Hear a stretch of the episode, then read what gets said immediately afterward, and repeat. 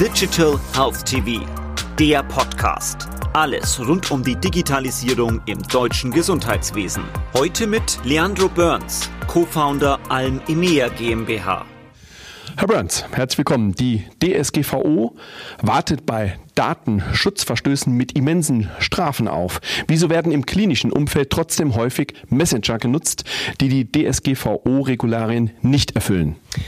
Well, die, die erste Grund ist, weil es gibt einen Bedarf. Und deswegen, Leute sind schon gewohnt zu benutzen Messengers. Es gibt mehr als Milliarden Leute in dieser Welt, die benutzen Messengers. In Deutschland über 90 Prozent von der Bevölkerung benutzen einen Messenger. Deswegen, die Leute sind schon gewohnt äh, zu benutzen einen Messenger. Die haben einen Bedarf. Und es gibt auch diese Bequemlichkeit. Die, die kennen schon die Messengers und deswegen sie gehen weiterhin so. Aber die sollten auf jeden Fall achten auf diese, auf diese Strafe, weil die sind echt. Es ist entweder ein Prozent, zum Beispiel vier Prozent von dem Umsatz von einem Krankenhaus oder 20 Millionen pro Jahr. Und es gibt auch persönliche äh, Strafe, dass man kann bekommen. In verschiedenen Ländern schon, Ärzte sind schon bestraft mit 1,5 oder 2 Millionen. Deswegen, die sollten auf jeden Fall achten auf diese Strafen. Worauf ist in Bezug auf die DSGVO beim Einsatz von Messenger-Diensten zu achten? Äh, die Hauptakten ist die Patientendaten. Man, man muss auf jeden Fall aufpassen, dass bei Messenger-Benutzern kein echter Patientenname ist benutzt.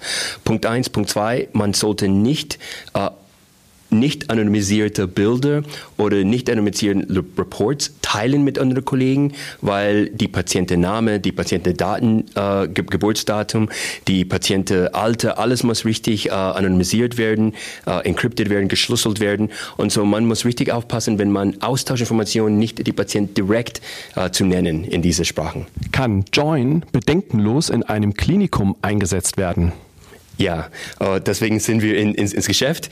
Äh, wir haben das, das Ehre und, und, und das Möglichkeit, äh, dass Joan ist benutzt in verschiedenen Kliniken weltweit, in Deutschland auf jeden Fall, in zeitkritische und auch nicht zeitkritische Fälle.